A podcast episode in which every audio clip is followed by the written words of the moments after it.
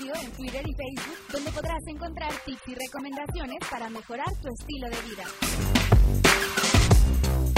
Acústica Radio, dale voz a tu sentido.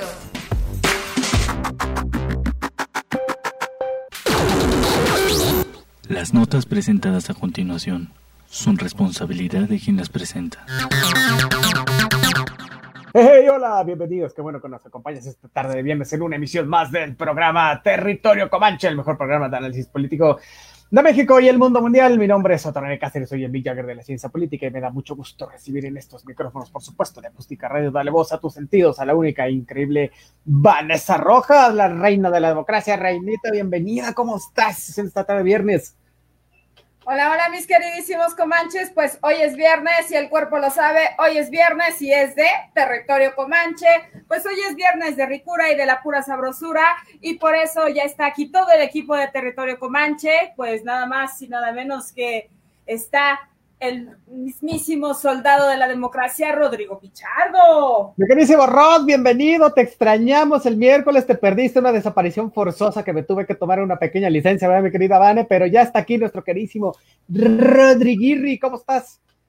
Muchísimas gracias, mi estimado Reneciño. Créanme que yo también los extrañé muchísimo a ustedes. En el tiempo que pude, los estuve sintonizando y dije, caray, qué buena, qué buen equipo y qué buen análisis, caramba. Ahí lo compartí, de hecho, con los que estaban alrededor, por lo menos ya conocen de territorio comanche. Fueron causas de fuerza mayor las que me impidieron estar con ustedes, cuestiones meramente laborales. No me fui a, con los a ultimar lo de la extradición y nada por el estilo, más bien cosas más mundanas del Congreso. Ya sabes que la democracia nunca para y pues la democracia es muy burocrática, ¿no? Entonces hay que estar ahí al pie del cañón atendiendo los asuntos que surgen en el día a día y desafortunadamente pues ese día no puede acompañarnos, pero aquí estamos de nueva cuenta para defender los muros de la democracia. Esto es, mi querísimo Rodrigo, hombre, cada día me sorprende más, mi querísimo Rod, muchísimas gracias. Oye, este, mucha información el día de hoy, ¿no? Vamos a estar hablando de lo que todo el mundo quiere escuchar, que es acerca de, de la extradición de, de Lozoya, que fue una extradición, a mi parecer, express, porque siempre se tardan un montón, ¿no? Pero además, todo lo que significa esto, que si está, que si estaba en el reclusorio norte, que si no, que si así asado, que si vino en un avión privado, que qué significa esto, pero además el análisis, ¿no? De, lo que significa eh, lo de los Oya más allá del, chisme, ¿no? Todo lo que traemos. Pero como todos los días, ¿no? Este, que no, que ya no es novedad, pero cuéntanos, mi queridísima Vane, ¿qué dice el COVID, ¿no? En estos tiempos de incertidumbre. Pues bueno, eh, para el día de hoy tenemos casos positivos, 324.041 casos y este 82.567 casos sospechosos. Tenemos que eh, fallecidos un total de 37.574 personas, lamentablemente. Seguimos en semáforo naranja y entonces, pues evidentemente a extremar precauciones, ya sabemos, el, el uso obligatorio del cubrebocas, también, pues evidentemente, el lavado constante de manos, el gel antibacterial, la desinfección de calzado y, pues bueno, utilizar la careta de preferencia para evitar el, pues, el contagio, ¿no? Entonces, pues, cuidar y protegernos es tarea de todos, ¿no? Porque, pues bueno, también es cosa de, eh, los, de los ciudadanos que asumamos con, este, pues ahora sí que con conciencia lo que nos corresponde.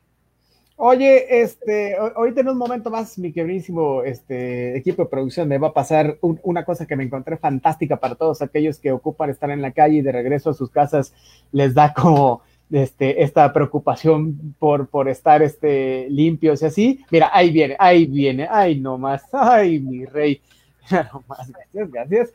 Oye, fíjate que tengo esta, esta pequeña solución, a ver si se puede ver por ahí. Exactamente. Se llama Hibiex. Es una solución antiséptica. No le estamos haciendo comercial a nadie, pero sirve bastante bien. Entonces, ¿qué, ¿qué, es esto? Mira, te lo pones así como regadera, así de lejos, que te lo ponga alguien. Te das dos vueltas, así tipo carabina de Ambrosio, así mientras te echan esto y estás totalmente desinfectado cuando llegas a tu casa, este, ponle también tu tapetito con, con la solución desinfectante y estás este, totalmente protegido del coronavirus. Digo, hay por si, por si alguien este, ocupa eso y no olvide tener su de, desinfectante, ¿no? Hecho a base de cloro y esas cosas para que este, esté totalmente sanitizado en su casa, ¿no?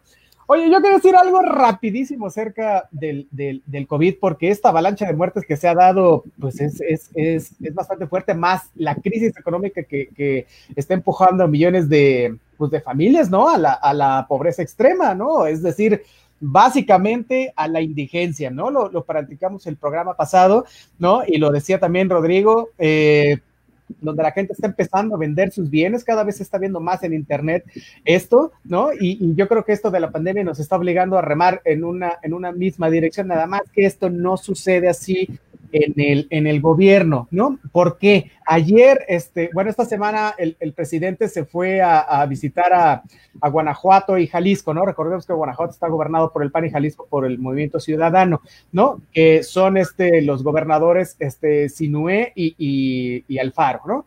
pero este, estos encuentros resultan ser todavía, pues, no, así como estampitas del desorden, oye, ¿no? Y hay una falta de estrategia horrible. ¿Por qué? Porque el presidente está sin cubrebocas, los gobernadores y también, bueno, los gobernadores sí tienen cubrebocas, pero algunos miembros del gabinete también sin cubrebocas, otros con cubrebocas, no se ponen de acuerdo, ¿no? Y este, y, esto del, del eh, como, de, de, los cuidados paliativos, ¿no? Este, se han convertido en tema de conflicto, ¿no? O sea, hay una muy mala comunicación en esta crisis que, ha sido la, constante de todos estos contagios y las muertes, ¿no? Por ejemplo, aquí en la Ciudad de México, Claudio Sheinbaum dice que el, cubrebocas es obligatorio y el presidente y Hugo López Gatel, pues no le, no le hacen caso, ¿no? A la jefa de gobierno, increíble, ¿no?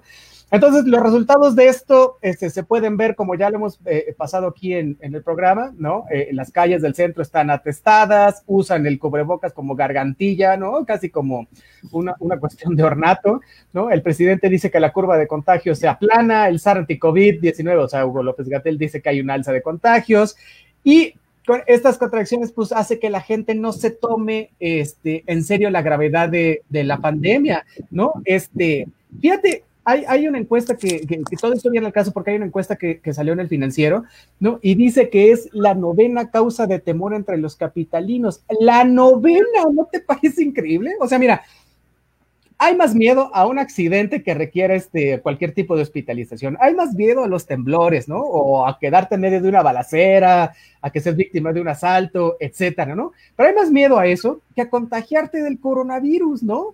Y aún a pesar de que los muertos se están contando este, por miles, ¿no? Ya la organización Panamericana de la Salud había pedido este, al gobierno, ¿no? Que, que, que se coordinaran en los tres niveles de gobierno, o sea, el, el federal, el estatal y el municipal, porque estamos ante la mayor, eh, ante el mayor desafío de salud este, en un siglo, ¿no? Y a esto échale la crisis económica, bueno, que ya lo hemos platicado aquí, que ha causado estragos en, la población y genera miles de cosas, entre ellos pobreza, en fin, ¿no? De, de, desamparo, bla, bla, bla, bla, bla, ¿no? Entonces, este, pues muy mal, muy mal lo que, lo que se está sucediendo ahorita y, y la gente, pues eh, en base a estas razones, la verdad, es, bueno, con base en estas razones, pues si no me regañan, está, está muy mal. Ahora, algo, algo sí quiero decir, porque Chihuahua, y esto viene a, colación con, este, con ahora la, la, detención de Duarte, ¿no? porque todo está interrelacionado, ¿no? Este, Chihuahua, fíjate que, que, parece que está haciendo las cosas bien, ¿no? Está creando una oficina para promover este, al Estado en el exterior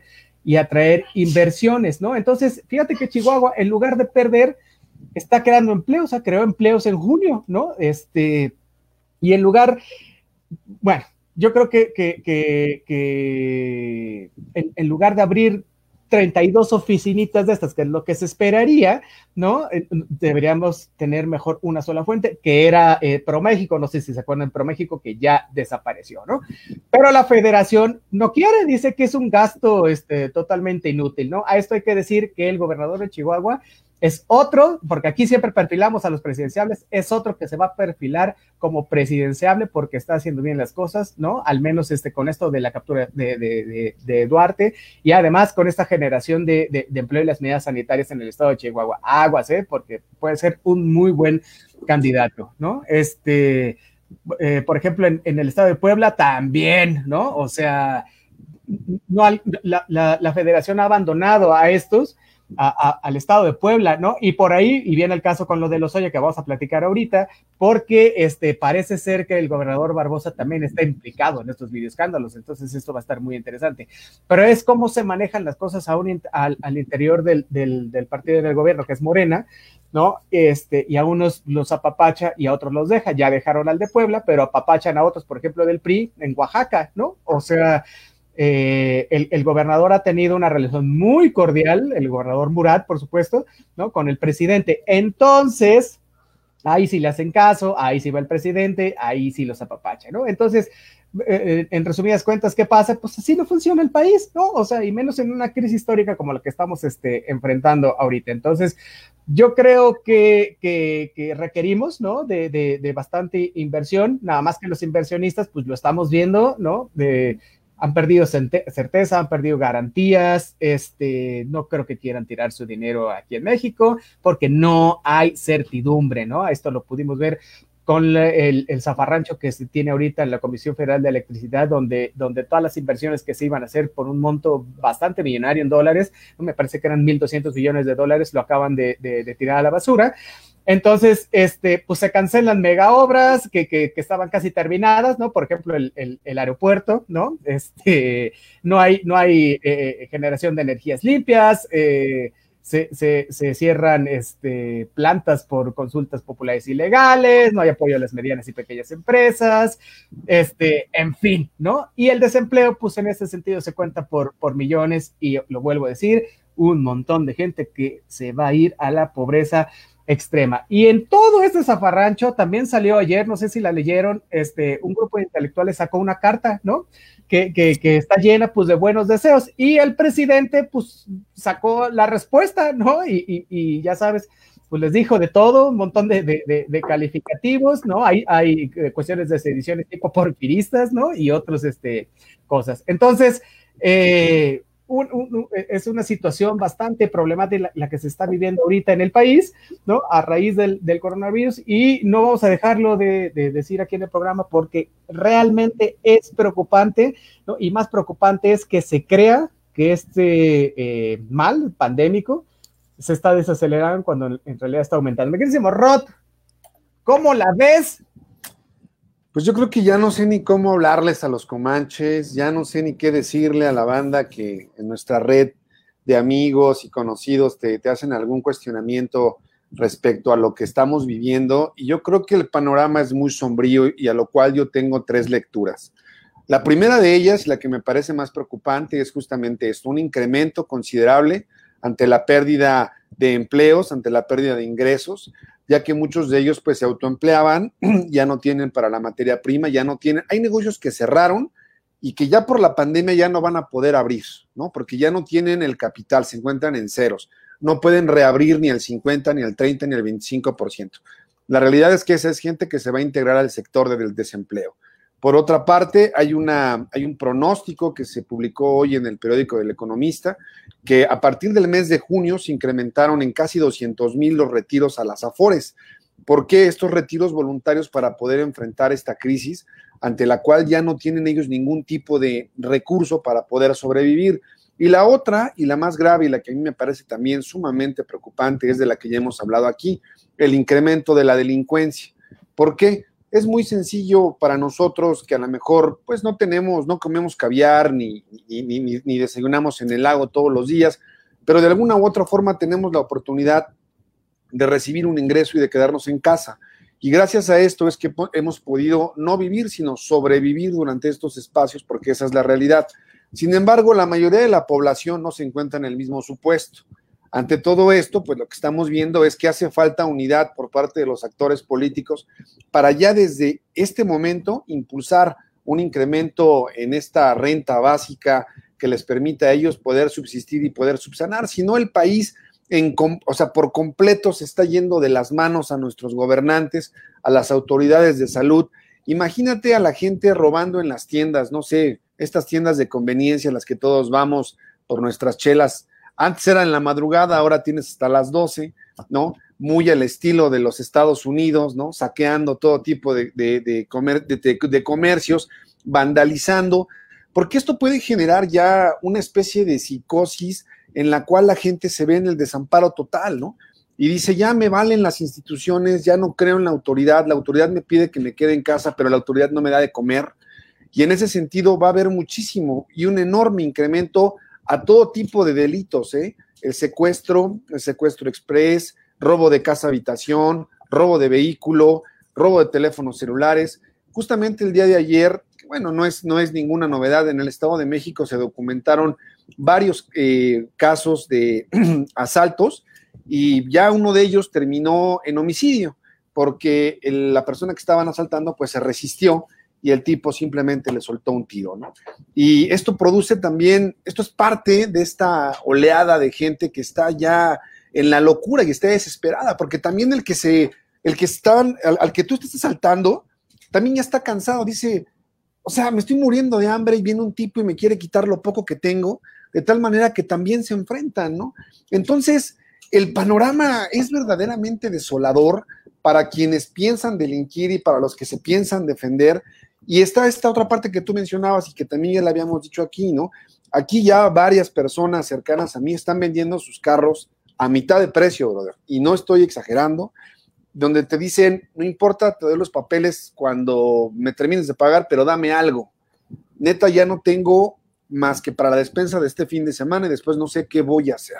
Entonces, si los actores políticos de todos los colores no, no, no, no acuerdan algo que realmente permita a la ciudadanía recuperar la confianza, estos golpes o estos embates a los exfuncionarios de la administración pasada, pues sí, van a repuntar los niveles de popularidad de López Obrador, pero van a entrar en una especie de confrontación con la situación económica del país. Entonces, debe de ser a la par.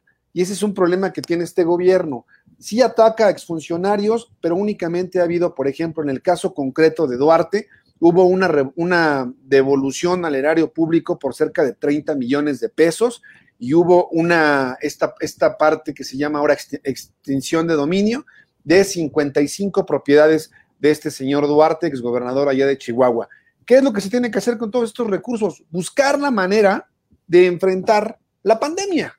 La gente está muy contenta porque combates a la corrupción, pero la gente también necesita comer. Entonces, se tiene que hacer una labor conjunta para que la sociedad vuelva a creer en la actuación de los gobernantes y al mismo tiempo que se haga justicia, pero no solo la justicia en el ámbito judicial, sino la justicia en el ámbito social, que es una justa redistribución de la riqueza, ¿no? Entonces, yo creo que ya los números están cercanos a los 40 mil en, en, cuestión de fallecimientos y en cuestión de pérdidas de empleo, me parece que me quedé en cerca de 10 millones. Entonces, ante una pandemia económica y una pandemia biológica, pues que Dios nos ampare a nosotros y al resto del mundo, ¿no? Que nos agarre confesados que vamos a ir por nuestras estampitas del detente, porque si no, vamos a estar en llamas, ¿no? Es correcto. Y, pero sí le funciona al presidente porque él no se infecta, entonces, bueno, en algo le ha de funcionar, ¿no? Oye, mi queridísima Vanessa, este, tu lectura para cerrar esto y además yo en particular te quiero pedir que nos cuentes porque tú tienes la información completa del caso que nos ocupa hoy, que es el de Emilio Lozoya y, y, y estoy segura que traes la, la, la crónica. Testigo. Completa. Sí, sí, además es testigo completo de esto porque fue al aeropuerto a recibirlo. Ayer pero, pero, hasta las 4 de la mañana que se dignaron a salir ese convoy y yo fue. Y era no, pero acuérdate, perdón, eh, eh, recuérdate, mi René, que no olvides su pasado priista, ella es Vanessa Paredes. Eh, ah, por supuesto. Ah, o sea, también, sí, por ahí sí, va. Sí, sí, sí, sí, ya ves que, que sale con, eh, nuestra queridísima Vanessa sale con florecitas y todo, muy al estilo de nuestra queridísima Beatriz, así que, oye, está increíble. Qué bueno que, que Vanessa está delgadita porque nuestra queridísima Beatriz está un poco llenita. Oye, este, mi queridísima Vanessa, ¿sabes qué? No, directo, porque yo sé que tu crónica está buenísima, porque nos tienes el, así el momento preciso donde sale, donde llega, donde lo llevan, que si estaba, que si no estaba, que si fue al hospital, que si está en el reclusorio norte. Mira, cuéntanos todo. Échale. ¡Auch! Pues bueno, ¿no? Este, tenemos regalitos, ¿no? Entonces, eh, es, es, es, una cuestión impresionante, ¿no? Porque muy bien lo decían al inicio del programa mi queridísimo Mick Jagger de la ciencia política, evidentemente, esto fue una extradición expresa, entonces, yo creo que todos los caminos llevan a, a, Roma, pero aquí todos los caminos llevan a Enrique Peña Nieto, ¿no? Entonces, pues bueno, ¿Qué onda con esto? Pues el día de ayer a las 12.40, más bien el día de hoy a las 12.43 de la mañana aterrizó el Bombardier Challenger 605, ¿no? Este, un avión de la Fiscalía General de la República. Y pues bueno, evidentemente eh, traía básicamente a Emilio Lozoya Austin. Entonces, este avión de, de, la Fiscalía General de la República hizo eh, escala en Canadá y pues bueno, aterrizó finalmente acá en la Ciudad de México. Recordemos que desde el miércoles pasado, eh, e, este avión de la Fiscalía General de la República había llegado ya a España precisamente para que nos entregaran Emilio Lozoya Austin. Y pues bueno, evidentemente eh, encontramos que don Emilio Lozoya Austin ha prometido pues un detalle, ¿no? Un detallito muy hermoso, ¿no? En donde nos promete 12 videos con más de 18 horas de grabación, en donde se presumen evidentemente los, eh, los sobornos, ¿no? Y cómo se entretejió básicamente esta cuestión, inclusive hasta la negociación de la reforma energética. La gran reforma madre que, eh, que, es, que es básicamente la punta, ¿no? Del gobierno de Enrique Peña Nieto. Entonces, Evidentemente, eso te habla de un nivel de corrupción institucional a todas luces y de todos los colores. Evidentemente ahí va a haber muchísima gente del PRI, ¿no? Aunque el PRI ya se deslindó de, eh, de toda relación con Emilio Lozoya Austin, aunque encontremos que el abuelo y el, este, el padre y, y el abuelo de, Emilio Lozoya Austin pues, son priistas, entonces sí está como medio tremendo que se quieran deslindar de, de don Emilio Lozoya, aunque pues es el, el verde, blanco y rojo el que predomina allí, por una razón, porque entonces tanto va a salir el nombre de Manio Fabio Beltrones como el de César Camacho Quirós. No dudo que salga por ahí Alejandro Moreno, ¿no? Este, también se manejan nombres entre estos como Pedro Joaquín Cotwell, eh, con Enrique Ochoa Reza, ya ven que él era el dirigente del PRI, ¿no? Y entonces, eh, interesante, por ejemplo, la declaración que dio Ernesto Cedillo Ponce de León, expresidente de México, en donde nos dice que nunca se hubiese imaginado una reforma de tal magnitud, ¿no? Que era impensable en un primer momento y que pues evidentemente no se imaginaba eh, este efecto y cómo se logró. Entonces, pues nos habla que también, este, pues por ahí Miguel Barbosa, ¿no? Cuando era senador, este, y, pues un montón, ¿no? Este, panistas, priistas, de todo. No dudo que salpique, evidentemente, a la administración actual, ¿no? Porque pues ya ven que eh, Morena también recicla todos estos políticos y entre las filas está este Romero de Champs. Entonces, pues también eh, pues va a salpicar por allá, evidentemente, de los primeritos. Enrique Peña Nieto y Luis Videgaray y Caso, así como José Antonio Amid, por tan solo mencionar unos poquitos de la larga lista que nos va a presentar, ¿no? Y pues bueno, ¿no? Encontrar que evidentemente esto se va a dar derivado de, de algo muy importante, ¿no? Del, pues, de toda esta campaña que se hizo para, para que Enrique Peña Nieto pudiese llegar básicamente a, a la presidencia, ¿no? Con un soborno impresionante de parte de Odebrecht por 12 millones de dólares, ¿no? Y que evidentemente muchos fueron destinados para la campaña, ¿no? Entre estos, pues bueno, vamos a encontrar que este, dentro de esos recursos, pues están básicamente toda su familia, la, la mamá, doña Hilda, ¿no? Este, doña Hilda Austin de Lozoya, eh, la hermana Hilda Susana Lozoya Austin, y pues también evidentemente pues su esposa, ¿no? Entonces, eh, pues nos trajeron a un bello ruiseñor que ya no tarda en cantar, ¿no? Por una razón, pues porque tristemente, lo, lo, ya, que, ya que subió a revisión médica como, como lo marcan los protocolos eh, en cuestión de derechos humanos, eh, una vez en el hangar presidencial, pues, híjole, ¿no? El hombre tenía anemia, ¿no? Entonces, pues bueno, trasladado al hospital, ya no al reclusorio norte, pero va a estar ahí en un momento. Es correcto. Oye, ahí, está nuestro queridísimo Emilio Lozoya Austin, que como bien nos dice la crónica de mi queridísima Vanessa Rojas, pues ahí este, trae, trae varios regalitos bajo el brazo. Yo quiero decir un par de cosas. Fíjate que eh, a mí me parece que antes de que este eh, Lozoya hubiera aterrizado en México, ya, ya la, madera estaba crujiendo en, el, en, los, este, en los que componían al viejo régimen, ¿no? O sea, eh, habrá que ver lo que tiene que decir efectivamente Lozoya Osin acerca de, de, los apoyos para la reforma energética, ¿no? Y este esquema de corrupción que se llevó a cabo. ¿no? Entonces, este, porque va a haber un montón de, gente implicada, los que en su momento eran diputados y senadores, y ahora hay gente que también es gobernador, ¿no? Eh, y, gente que ahora también está ocupando varias carteras, ¿no? Entonces, yo no sé si puede haber, mira, es que la, ley en ese sentido es muy, es muy extraña y ahorita mi queridísimo Rod Pichardo nos va a decir con santo y seña esto, pero yo creo que no puede haber una, una generalización, o sea, debería, pero difícilmente va a haber una generalización mecánica, ¿no? Así, tal cual, ¿no? Y concluir este, de manera anticipada que estos actos de, de, corrupción eran sistémicos, pero bueno, que decir que que viviéramos en el castillo de la pureza, ¿no? O sea, todos estos reportes de prensa, que, están diciendo que los Lozoya se ha comprometido a, soltar la sopa, ¿no? Con la Fiscalía General de la República, este, aportando información de cómo y a quién y cuánto dinero se entregó, este, sobre todo entre legisladores, como bien lo dices, para conseguir la aprobación de, las reformas y en particular la reforma energética, ¿no? entonces, eh, yo creo que el, regreso de, de Emilio Lozoya Austin a México, pues ha puesto en prueba este cinismo descarado, ¿no? Con el que se comportaban pues, los legisladores durante los tiempos de, esta negociación, ¿no? Que era el Pacto por México, ¿no? Entonces, este, eh, hay, hay, hay reportes de que esta persuasión era de tipo político y económico y fue muy eficaz, ¿no? Este, porque se aprobaron las reformas en la mitad del tiempo que habían calculado, lo decía el mismo este, Videgaray, ¿no? En, declaraciones eh, a la prensa.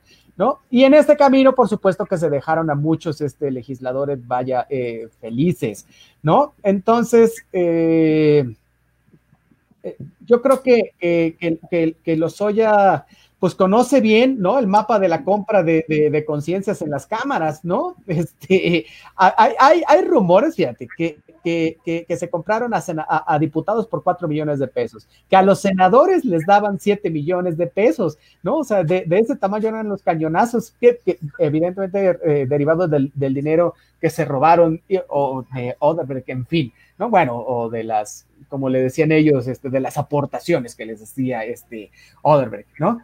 Entonces, bueno, pues hay, hay, hay, dificultad en esto. Ahora, existen las videograbaciones, seguramente ahí están, ¿no? Habrá, habrá que ver qué tan inculpados están, porque para, para que esto se lleve a cabo, eh, eh, en, para que sean como un objeto de prueba, ¿no? Las videograbaciones debe, debe salir aquel que las recibe este, prácticamente inculpándose, ¿no? Y a mí me parece que, el sistema de justicia en este país por ahí va a flaquear un poco, ¿no? Porque si no, no le puedes probar nada. Podrás tener mil videos como salió con el de Bejarano, pero, pero pues cuál, cuál pisó cárcel, cuál nada, ¿no? Tienes que probar efectivamente que esto este, se llevó a cabo. ¿no? Este, también dicen por ahí, ¿no? Y esto sí ya es a, dirección de, chisme, ¿no? Que este, gobernadores y políticos y varios funcionarios y empresarios y bla, bla, bla, se juntaban en una casa que tenía Emilio Lozoya para tal fin, ¿no? Y, y, este, y había un entorno como de fiesta, ¿no? O sea, había barra libre, había meseros vestidos muy, muy elegantemente, había mujeres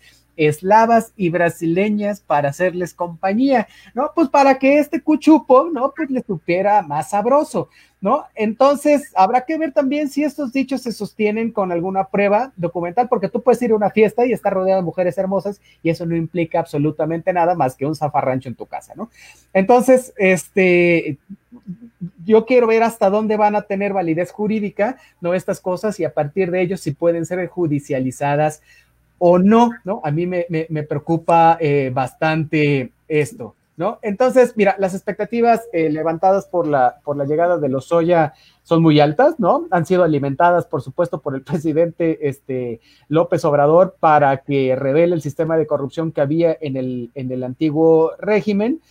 Este, hay que recordar que va a ser un caso difícil porque el caso de Lozoya cuando estaba en España se iba ganando, ¿eh? pero evidentemente, como diría mi queridísima Van, evidentemente le llegaron por, el lado familiar, ¿no? Por la esposa, por la, por la mamá, ¿no? Y este, pues va a negociar bueno, ya negoció, ¿no? Eh, la libertad de ellas y de él, ¿no? A cambio de, de cantar como un ruiseñor. ¿No? Entonces, pues ya veremos, ya veremos qué pasa con esto, ¿no? Este, ah, vamos a ver si hay otros ilícitos también ahí, ¿no? Porque no deben ser este, los únicos, ¿no? Y también habrá que ver si el presidente Obrador respeta este como trato que tuvo con Enrique Peña Nieto, recordemos cuando salía de la presidencia y se reunieron en la casa del mismo Obrador en una reunión que pues básicamente no dijeron de qué se trató, más que había sido una reunión muy cordial y, de transferencia del poder, básicamente, ¿no? Lo cual también deja este lugar a la incertidumbre, ¿no? Entonces seguramente por ahí también está este pues hay, hay, un tipo de pacto que se respetará o no. Ya recordemos que en política no hay amigos, ¿no? Mi querido tú tienes mucho que decir sobre esto.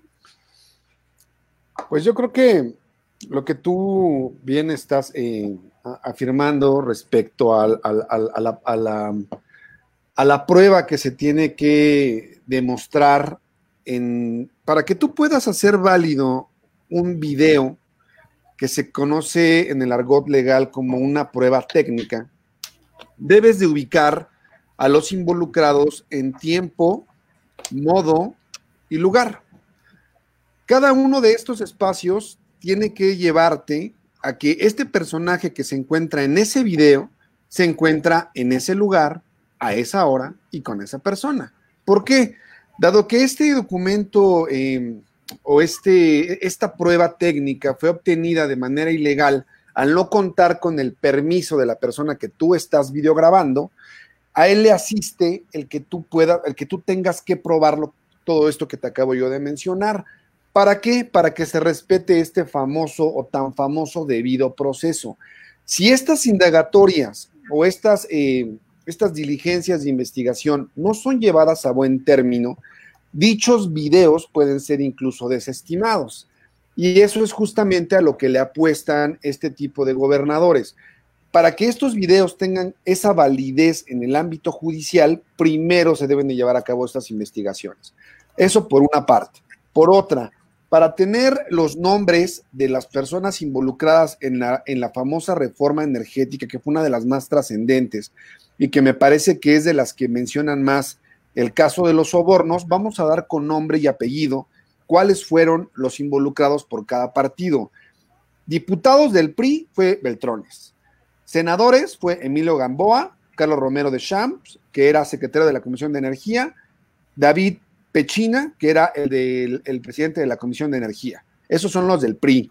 Los, de, los senadores y diputados del PAN, uno era Salvador Vega Casillas, secretario de Comisión de Energía, Jorge Luis Lavalle, integrante de la misma comisión, y Raúl García Guzmán. De el otro, a ver si les suena este nombre, Francisco García de Vaca. Mm, todos, de vaca exacto, todos ellos integrantes de la aquella comisión de energía, así como Francisco Domínguez. Todos ellos son del queridísimo PAN. Y pues evidentemente está el, ¿cómo, cómo le dicen Little Richard? Ricardito Anaya, que era presidente de la mesa directiva, y también estaba Chicken Little. Luis Alberto Villarreal, que era coordinador del PAN en aquellos años. Y por parte del PRD, ya lo dijiste tú, me, quemaste la primicia, mi queridísimo Reneciño, pues está en, en, aquellos años el ahora gobernador de Puebla, que en ese momento era senador por parte de la bancada del PRD, el señor Miguel Barbosa. Así que, pues con nombre y apellido, ahí están los posibles involucrados en, en, en cuestiones de soborno pero que para ello primero se tendrá que probar, recuerden estos elementos, tiempo, modo y lugar. Si cualquiera de estos tres elementos falla, esa prueba se viene abajo. Ahora, ya estamos viendo el trato preferente que se le está dando producto de una negociación política. ¿Qué es lo que ha ocurrido con Lozoya? Que su caso judicial se ha politizado de tal manera que él ya tiene herramientas para solicitar cierto tipo de trato preferente. Prueba de ello es que no pisó como tal el reclusorio. Sí llegó, me parece que estuvo en el área de ingresos, pero una vez que es evaluado por el médico del, reclusorio, dictamina esto, ¿no? Tiene una profunda una anemia, problemas en el esófago y debilidad generalizada. Quiero pensar que producto de todo lo que he venido viviendo. Con esta excusa, los familiares inmediatamente tuitean que se solicita que sea intervenido o que sea llevado a un hospital. Todo esto nos deja una hipótesis que se queda en el aire, que es la de incluso no pisar el reclusorio para llevar a cabo este proceso y que dentro de sus audiencias se le pueda determinar arresto domiciliario o arraigo. ¿Para qué? Para que el señor pueda enfrentar el proceso judicial de una manera diferente. Ahora, una vez que se, se extradita, lo que dicta la norma es que en menos de 24 horas se debe de citar la audiencia.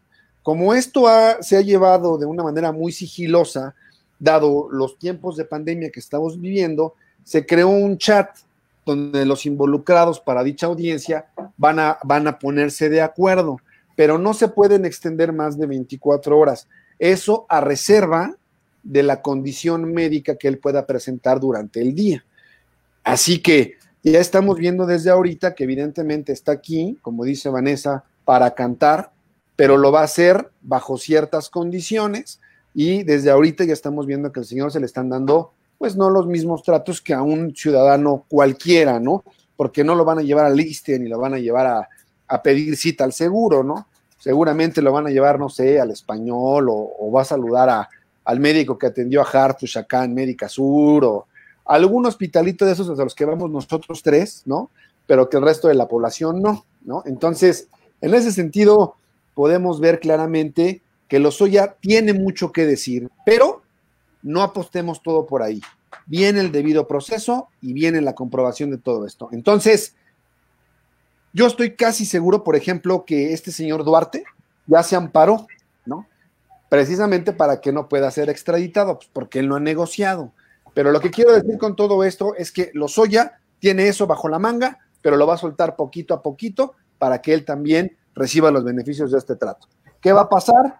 Seguramente Enrique Peña Nieto sí tiene muchísimo, muchísimo miedo, porque además personas de bajo perfil, como ya lo habíamos dicho también, se están amparando, no se están ventilando sus nombres por secrecía en la investigación judicial, pero ya hay esos rumores. Y la cereza en el pastel, les quiero decir, hay otro funcionario público que ya fue citado por la Secretaría de la Función Pública para explicar el, había unas inconsistencias en su declaración y pues, quieren que se los diga quién es para que con todo. ¿Les suena Miguel Ángel Osorio Chong? Hombre, imagínate, senador de la República, ahorita mismo otro secretario de Gobernación.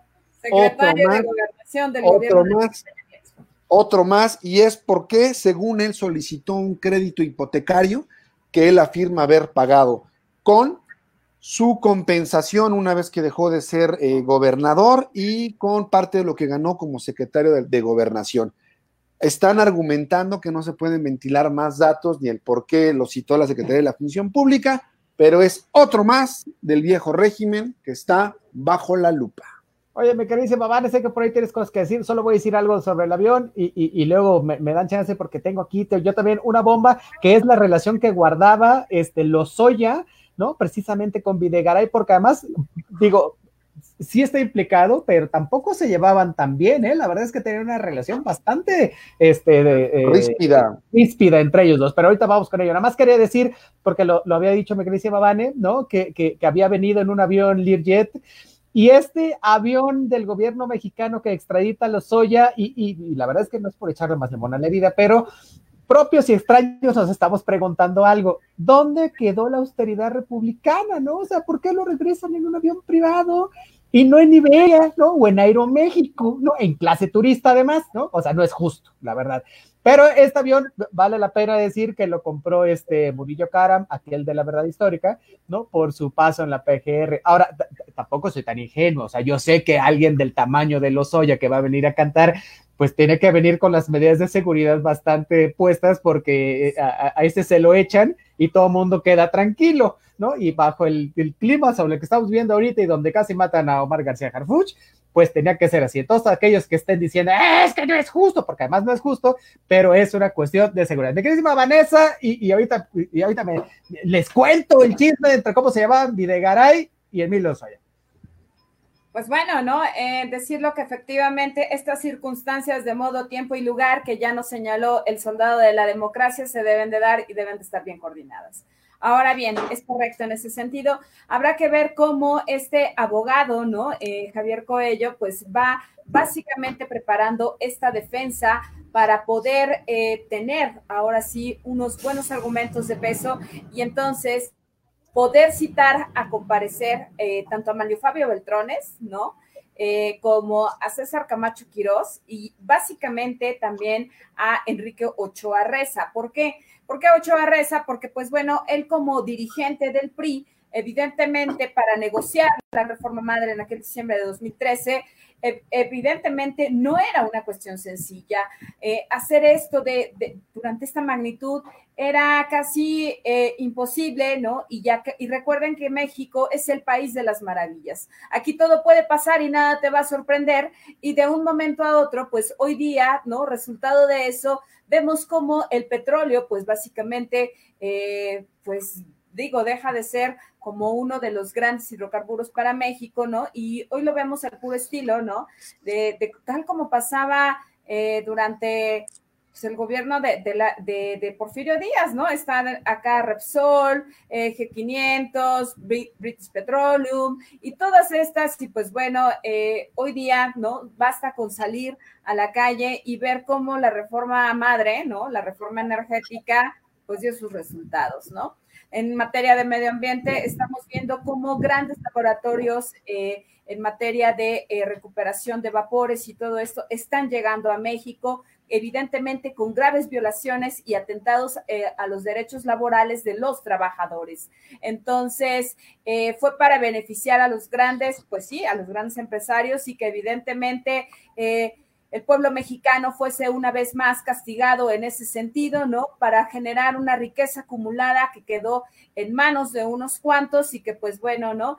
Eh, es muy lamentable en ese sentido, ¿no? Entonces, pues, pues vamos a ir viendo, ¿no? Eh, insisto, ¿no? Cómo va a salpicar básicamente a todos los partidos políticos, ¿no? Eh, inclusive hoy día hasta la gente de Morena, ¿no? Porque pues bueno, ahí ahí los vamos a encontrar y muchos van a estar justamente al lado del presidente, ¿no? Entonces... Eh, ahí están los redimidos del régimen, ¿no? Claro, y momento ya en serio, ahora sí de, pensar, ¿no? Eh, ¿Cómo podríamos castigar de manera eh, adecuada a todos estos ladrones de cuello blanco?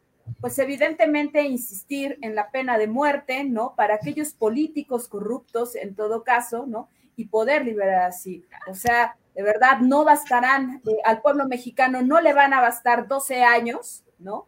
Eh, para, para poder eh, o inhabilitarlos del servicio público durante 10 o 15 años. Esto no basta, señores, ¿no? Evidentemente, pues a delitos de esa magnitud, castigos ejemplares. Es correcto, estamos en la China comunista una vez más.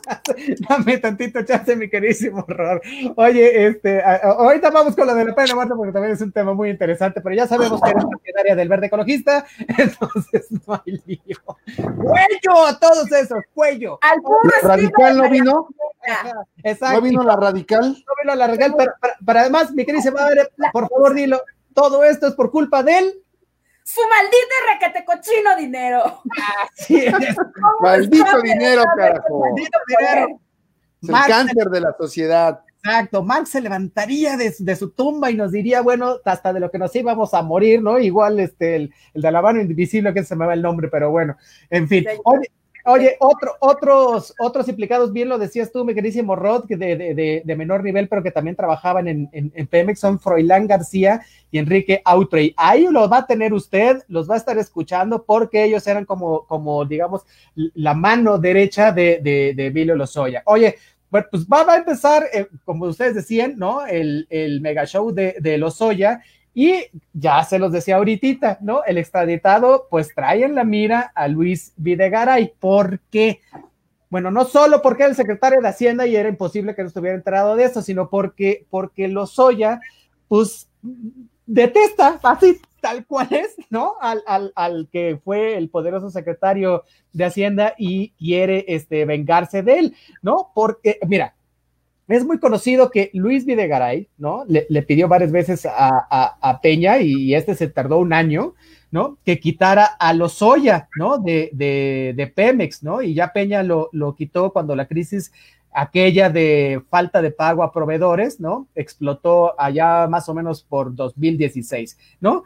Y por eso Lozoya culpa a Videgaray de que lo corrieran. Y entonces, pues mira, algo, algo tienen de razón o algo tenían de razón en ese entonces, ¿no? Sino, pero ahorita les voy a contar exactamente cómo es que se dieron los pleitos entre los dos personajes. Y la verdad es que esto se dio porque durante las negociaciones eh, de la reforma energética allá en el 2014, este, eh, a, a, se le atravesó los soya así tal cual, ¿no? en, en, uno de sus mayores deseos. ¿Y cuál era? Que Pemex pudiera escoger discrecionalmente a sus socios privados. ¿Para qué? Para explotar desde los campos eh, petroleros, ¿no?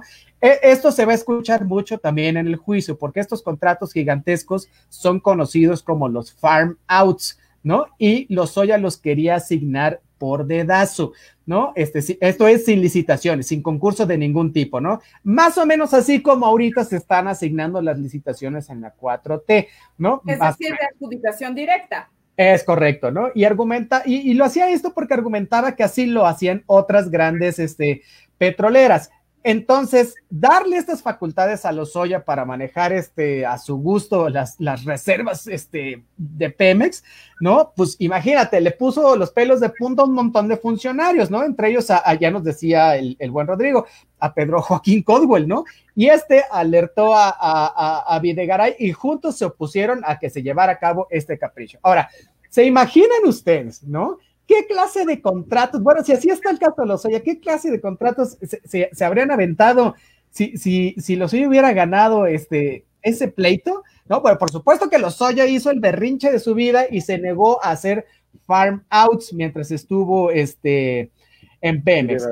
Entonces, ¿qué, ¿qué, te parece? ¿No? Este, ahora, bien dice, bien dice Lozoya, bueno, no se le olvide esto de los farm outs porque va a estar saliendo mucho en el juicio. Bueno, oye, dice Lozoya también que él no actuaba solo y este, los que acabo de decir, sus operadores que eran este, como le decía el, el, el, el buen Lozoya, Freud García, ¿no? Y Enrique Sautri también van a ser llamados a, rendir cuentas y seguramente estos ya están amparados, como bien lo dice Rodrigo, o estarán en proceso de, ¿no? Ahora, hay algo que podría salvar a, a, Peña Nieto si es que tal cosa llegara a suceder, que difícilmente pasará como sí pasó en el caso de Odebrecht allá en Brasil, donde hasta Lula da Silva fue a dar al bote, ¿no? Y ya vimos que al final este, no, no tenía responsabilidad. Bueno, no importa. El asunto es que la carpeta de investigación contra Lozoya comenzó desde el sexenio de Enrique Peña Nieto, no en este sexenio, conste, o sea, en este sexenio se le fue a perseguir, pero la carpeta estaba. Claro que no se le fue a perseguir porque pues era mi cuate, pero ahí estaba la carpetita archivada hasta, hasta el fondo, pero ahí estaba, ¿no? Entonces, como diría el presidente, no vamos por venganza, pero lo que se está investigando, pues se le va a dar seguimiento. Entonces, si ahí estaba la carpeta, pues le vamos a dar este seguimiento, ¿no? Entonces yo creo que, Enrique Peña Nieto, porque es el, es el, es el, era el jefe de todos, ¿vale? Era el presidente y también el presidente no se le pueden ir esas cosas. Entonces yo creo que se, se, ha de estar dando de topes diciendo, ¿cómo no dejé arreglado este soberano de espapalle? ¿No? Ahora otros deben de estar diciendo, eh, que, Enrique Peña Nieto seguramente estará contento porque en su administración, como lo estoy diciendo ahorita, se abrió el expediente y él pues no tiene nada que ver, ¿no? Él, él se, se, se, exime de culpa ¿no? Y, pues ya nada más se va a sentar a ver cómo va a terminar la investigación, por más de lo que pueda decir el que dice Lozoya. Pero bueno, esto es el pleito que se traen entre Lozoya y Videgaray, que era un pleito cantado cuando estaban en, la administración pasada, y ahora que está implicado, pues peor tantito, ¿no? ¿Cómo ven, queridísimos? Queridísimo Rod. Pues mira, a mí me gustaría eh, de alguna manera ir eh, como concluyendo qué es lo que podemos esperar, ¿no? Hasta este punto creo que se le está apostando mediáticamente a una bomba, ¿no? Que va a destapar una croaca, ¿no? donde va a haber muchísimos implicados, donde va a haber muchos nombres, donde va a haber mucho más dinero involucrado. También está, recordemos, dentro de este proceso de investigación, el que era dueño de los altos hornos de México, el señor Alcira, que se encuentra detenido también allá en los estados, en España, disculpen, y que forma parte de, este, de esta estafa o de, este, de la compra de agronitrogenados por una cantidad muy superior a lo que costaba. Hay muchísimas personas que se encuentran alrededor de esta investigación. Sí es muy bueno la persecución a exfuncionarios del viejo régimen, sí está genial que se recuperen a través de la figura jurídica de la extensión de dominio parte de los muebles adquiridos con dinero público, pero además, yo no quiero ser incendiario como la reina de la democracia, pero considero que es muy importante que en verdad se atienda a otro tipo de medidas para sancionar eh, actos de corrupción. Porque la realidad es que la justicia en este país se hace para los más pobres, porque los más ricos, a través de convenios, a través de acuerdos judiciales, de tal manera que estamos viendo a los Lozoya, mis queridísimos comanches, que está pasando prácticamente de indiciado o imputado a testigo. Ese es prácticamente el trato que se le está dando. ¿Por qué? Aquí lo que se está pretendiendo es que la investigación llegue más arriba. Y sabemos perfectamente que ese más arriba, estamos hablando del copetón, ¿no? Estamos hablando de Videgaray, estamos hablando al círculo más inmediato a Enrique Peña Nieto y al mismísimo Peña Nieto y a las familias y a las empresas involucradas en estos casos de corrupción. Tú no puedes no saber de dónde viene dinero para tu campaña electoral, ¿no? Porque desde ahí viene los sobornos para eh, Emilio Lozoya, que se presume por lo menos 5 millones de dólares fueron a parar a la campaña de Enrique Peña Nieto. Entonces, ahí tenemos incluso un problema hasta de ¿cómo le dicen? Falta de legitimidad y falta de legalidad en los recursos, que eso en el argot legal se conoce como viciado de origen. Entonces, puedes poner en tela de duda, de verdad, hasta la propia, el propio ascenso al poder de Enrique Peña Nieto en el ámbito del dinero con el que se pudo financiar, no en el ámbito del, de que si fue eh, legal y, legítimo su ascenso al poder a través del ámbito electoral, pero sí en el ámbito de los dineros. Eso sí lo puedes poner en tela de duda. Entonces, vamos, vámonos, vamos a poner un escenario idóneo. Vamos a suponer que Lozoya canta. Vamos a suponer que se emiten órdenes de presentación, órdenes de arresto para Videgaray, para MIT, para el propio Osorio Chong, que ya también se está ventilando dentro de estas investigaciones, a todos los legisladores involucrados en la toma, en la que se les compruebe que hubo soborno, que se les compruebe el tiempo, modo, forma y lugar. Vamos a suponer que tienes en el banquillo de los acusados a una veintena de exfuncionarios públicos de ese régimen y que actualmente siguen siendo servidores públicos porque ya están en algún otro cargo. Vamos a suponer, ¿cuánta lana vas a recuperar de todo ese dinero público? Primero. Segunda, ¿qué penas vas a poder tú realmente eh, darles a todos estos eh, personajes de la, de la clase política corrupta y hasta qué punto muchos de ellos se van a amparar y muchos de ellos van a negociar y vamos a ver si aquí lo único que se pretende es que pasemos al caso histórico en el que López Obrador se colgaría la medalla y pasaría literalmente a la historia, sí, como mal presidente, pero sería el primer caso en el que un expresidente pudiera estar enfrentando un proceso literalmente de que sea acusado por cualquiera de estos delitos. Eh, no sé, eh, uso de recursos de procedencia ilícita, corrupción, tráfico de influencias, incluso hasta traición a la patria, ¿no? Con cualquiera de estas reformas que sí lesionaron muchísimo la soberanía del Estado. Entonces, sería incluso hasta armar un abanico de delitos para poder en el banquillo de los acusados a Enrique Peña Nieto sería histórico. Yo creo que aquí lo que podemos esperar es que hasta que este señor hable y dé datos y dé nombres y aporte los videos y los videos sean aceptados como prueba, entonces tendremos todavía más elementos. Pero para mí lo que se busca dentro de toda esta investigación no son los peces pequeños. A mí, para mí, y esa es mi percepción como politólogo y como analista y como ciudadano, es que aquí lo que se está pretendiendo y lo que realmente se está buscando es que podamos poner en el banquillo de los acusados al copetón. Y lo digo con sumísima, eh, con toda la responsabilidad lo asumo. Si no, no aparezco para el próximo lunes, Comanches, ya saben cómo es el rollo, pero ese es el fondo de todo esto. Oye, vamos rápidamente porque tenemos un montón de saluditos, no hemos dicho ni uno. Dice Miriam Cornejo Mazón, saludos Comanche, saludos hasta la bella Guadalajara. Dice Arturo Carrasco, saludos, quiten los subtítulos. Este, nuestro equipo de producción, muy buena, Donay Martínez, ya, ya los quitaron. gracias. Dice Miriam Cornejo Mazón, sí, estorban los subtítulos, ya los quitaron. Dice Mayra Cepeda, saludos a todos. René, abrazo a la distancia, amigo. Fiu, muchísimas gracias, mi querida Mayra. Dice Leslie Rodríguez, hay más miedo al chupacabras. Pues sí, hay más miedo al chupacabras que al COVID, increíble.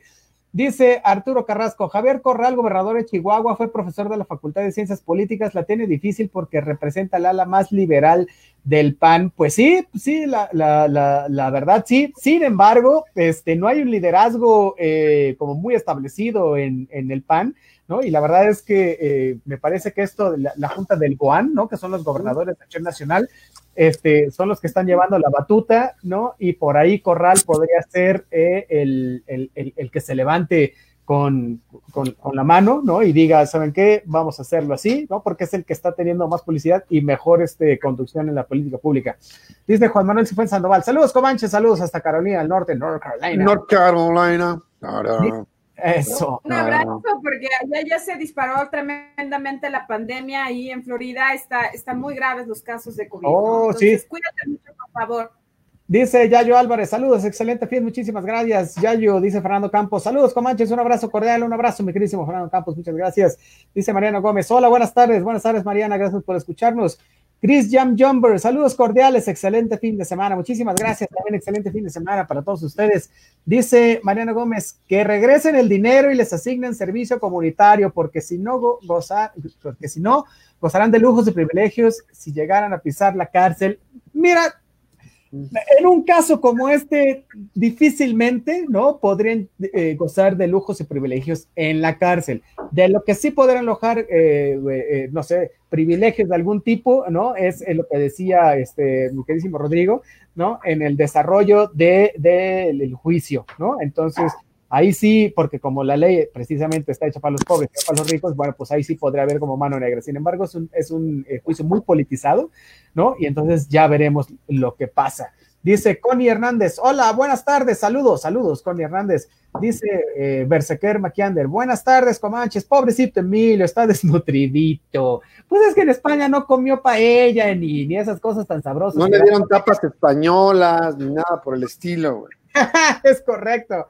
Oye, este, pues buenísimo todo esto, esto de los soya, ¿no? Tendríamos mucho más información, este, para decir, porque se le acaba de quitar también el, el, el apoyo gubernamental en 75% a las mujeres, lo que deja a las mujeres víctimas de la violencia en una situación este, bastante desagradable. Pero además dicen las mujeres que, que, que de todas formas puede seguir operando así. Yo la verdad difícilmente que tenemos mucho que decir, pero se nos acaba el tiempo. Mi Vanessa, dinos y nos despedimos.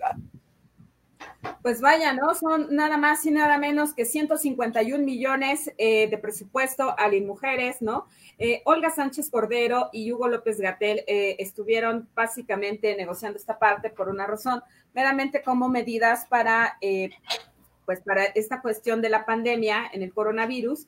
Y entonces, eh, ¿para qué son este recorte? Evidentemente no son para capítulo 1000, que es el capítulo 1000, pues evidentemente los sueldos, ¿no?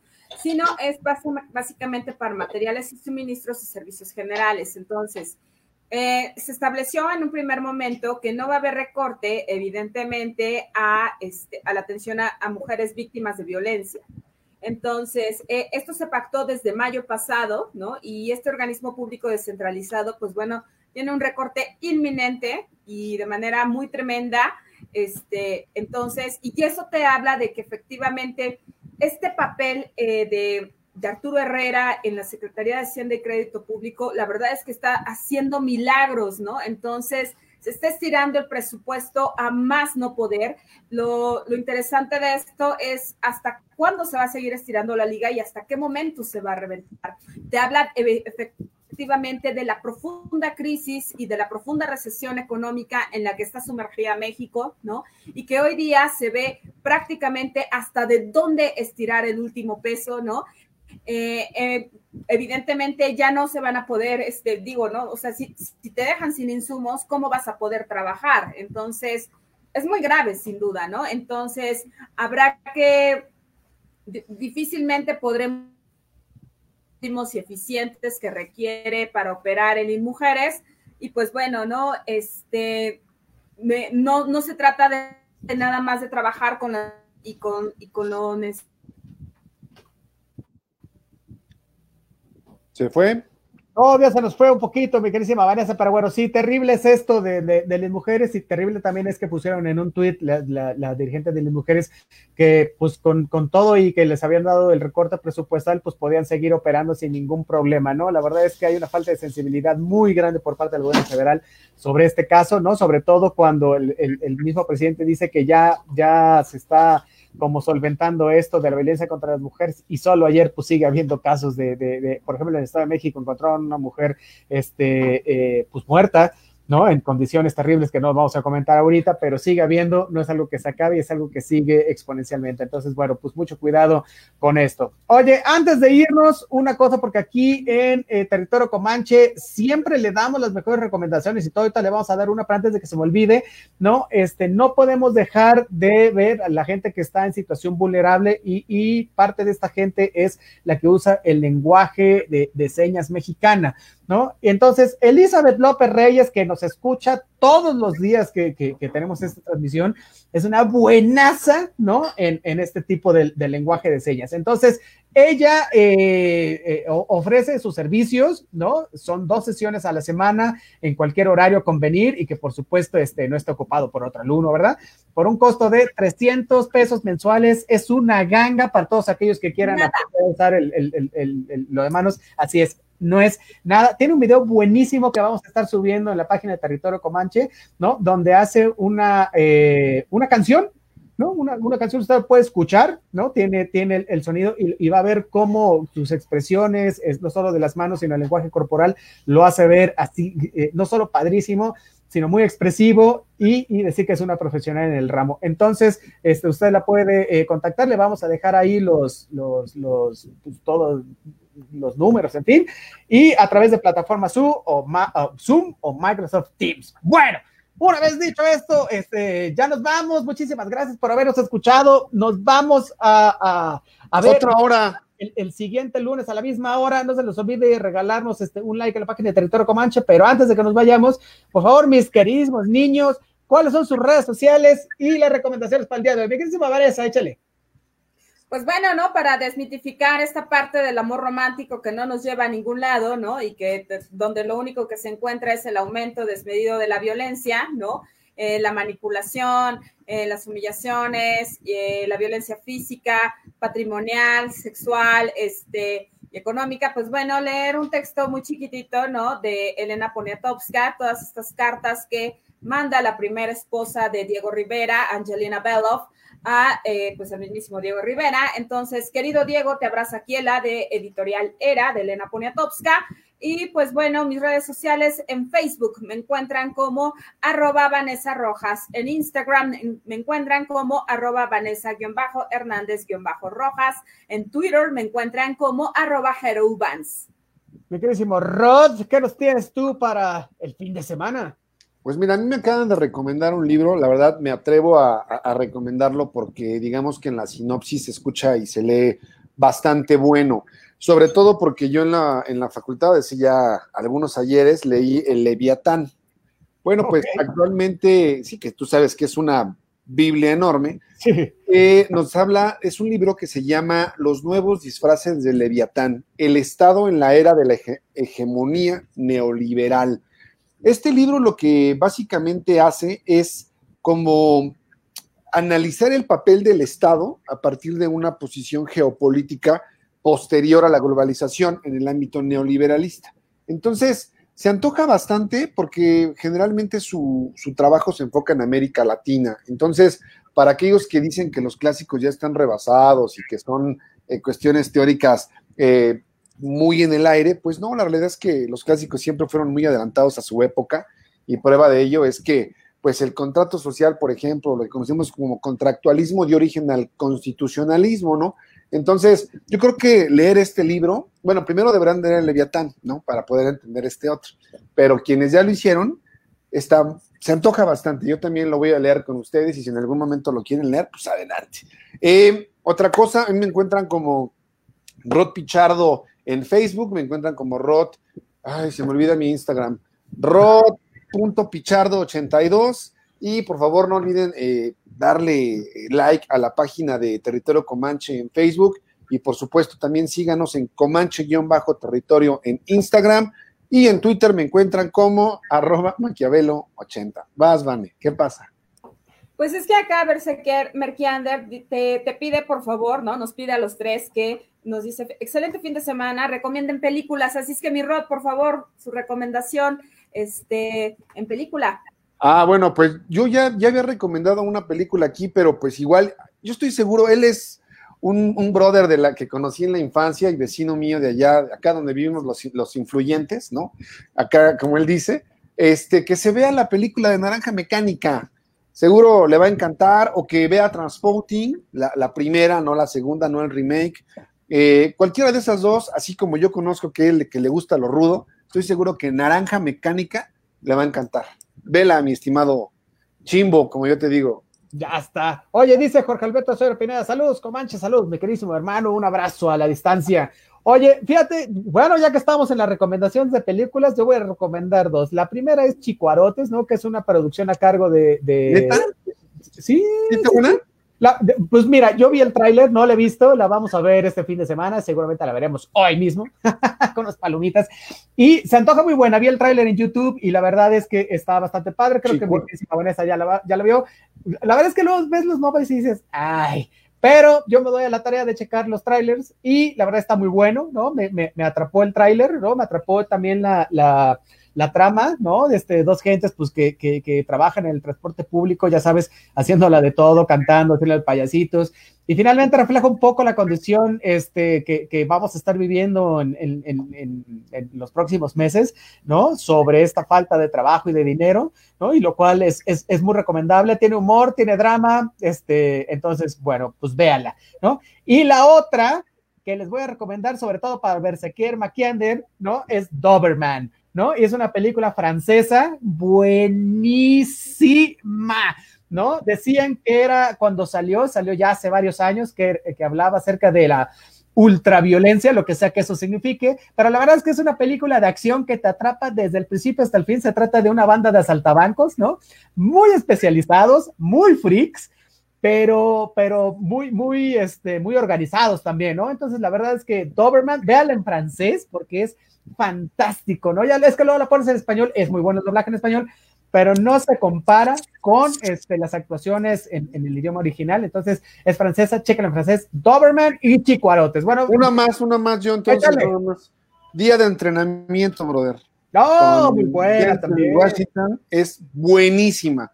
Día de entrenamiento, esa la he visto como 20 veces. Vela, sí, yo también. De verdad que está es buenísima. Vela, día de entrenamiento, brother. Es, es, correcto. Oye, dice Bersequier McAnder, eh, ya las vi todas, jaja, gracias, las volveré a ver. Uh, bueno. No, pues es un, ¿cómo, ¿cómo, le dicen a los que son cinéfilos? ¿O cómo? Sí, cinéfilos. Sí, cinéfilos, así. No, pues ya no, perdón, perdona nuestra, nuestra incultura en el ámbito del cine. Dice Juan Manuel Cifuentes Sandoval, fue la neta del planeta esa de Dobra, sobre todo el final es fantástico, el final, dice Bersequier McKender, ¡ulala, chuladas! Así es, ¡ulala, no, hombre, fábrica de muñecos! Que es en tu nena, en tu ex, no, bueno, oye, dice Arcana Fred, hola, hola, Vanessa Rojas, hola, dice Jorge Alberto Soria Pineda, Doberman, ¿sabes qué? Las viste todas, vuelve a ver Doberman, porque es una maravilla de película. Bueno, ya nos vamos, este, queridísimos comanches, mi queridísima Vane, antes de irnos. Pues bueno, eh, ojalá que no haya visto y si no, pues que la vuelva a ver. Este, Las tortugas pueden volar es una película maravillosa. Eh, es una película interesante sobre eh, la toma de Medio Oriente. Entonces, pues bueno, evidentemente a lo mejor en una de esas les gusta. ya, ya le, robaste el ímpetu para, para la película, mi estimado Rentillo. es correcto. Arcana, pues, Arcana Fred, un beso y un abrazo hasta donde te encuentres. Oye, dice, cásate conmigo, Vanessa. Bueno, ya dile que sí. Propuestas ah, para Vanessa. Venga, ¿no? Pues ah, sí, digo que ya, pues ya está grabado en video. Ahí está. Con el like. Eh, deja aquí todas tus propuestas para Vanessa. Nosotros vamos a ser los jueces y decidiremos con quién se queda ella. Bueno, oye. Vamos a rifarla. Dame la que recomendaste de los samuráis. Es cierto, eh, el programa pasado este, hablábamos de los siete magníficos y yo les decía que esa está basada en una película de Akira Kurosawa que se llama Los siete samuráis. ¿No? Y es una película fantástica. Si usted quiere saber cómo, cómo este, se batean a duelo, cómo funcionaba un samurái, en fin, este, cualquier película que haga Kurosawa es muy buena, pero esa es como la, más emblemática, Los Siete Samuráis. Y si no ha visto esta, vea también Rashomon, que también es de Akira Kurosawa y son buenísimas. Ahora sí una más, una más, una más, entonces. Échale una más. Ve, mi estimado Bersequier, que ya no sé, yo nunca puedo pronunciar como es Chimbo, como yo te conozco Ve la de Equilibrium, ya la recomendamos también aquí en oh, Territorio Comanche. Peliculón, brother, esa te va a súper encantar. A mí me parece una película que políticamente tiene un, un trasfondo impresionante, el dominio de las masas, la supresión de las emociones, sobre pretexto del orden social. Es una película que si tú la pones así como te pones como en la, en la onda de la película, de verdad es un mensaje excelente y es muy buena película. Equilibrium. Pues ahora sí, ya nos vamos. No se pierde el video que vamos a estar subiendo de Elizabeth López Reyes sobre el, lenguaje de señas mexicana. Es fantástico. Yo me quedé TA6, ¿eh? Conste. Bueno, oye, muchísimas gracias. Este, recuerda que si usted tiene cualquier de, duda, comentario acerca de esto, por favor, ahí en la página, ya sabe que si se siente mal de aquí, ¿no? Ya sea, necesita un terapeuta, necesita un psicólogo. Acá, acá lo canalizamos. Un tanatólogo, lo canalizamos con los mejores que tenemos, así como la mejor también es esta Elizabeth López Reyes para el lenguaje de señas mexicana. Ya sabe, lo mejor de lo mejor en la fábrica de muñecos de acá del sur, con territorio Comanche. Muchísimas gracias, nos vemos, nos, eh, nos, escuchamos a través de la frecuencia de acústica radio. Dale voz a tus sentidos, dale like a nuestra página. Muchísimas gracias, nos vemos el siguiente, eh, eh, el siguiente, lunes. lunes. Bye bye. es fin de semana, piste, y si no le dejan pistear, tome agua, y si no, pues entonces ya ni cómo ayudarlo. Nos vemos el próximo lunes. Bye bye. Bye bye. Me voy feliz con mi propuesta de matrimonio. Adiós.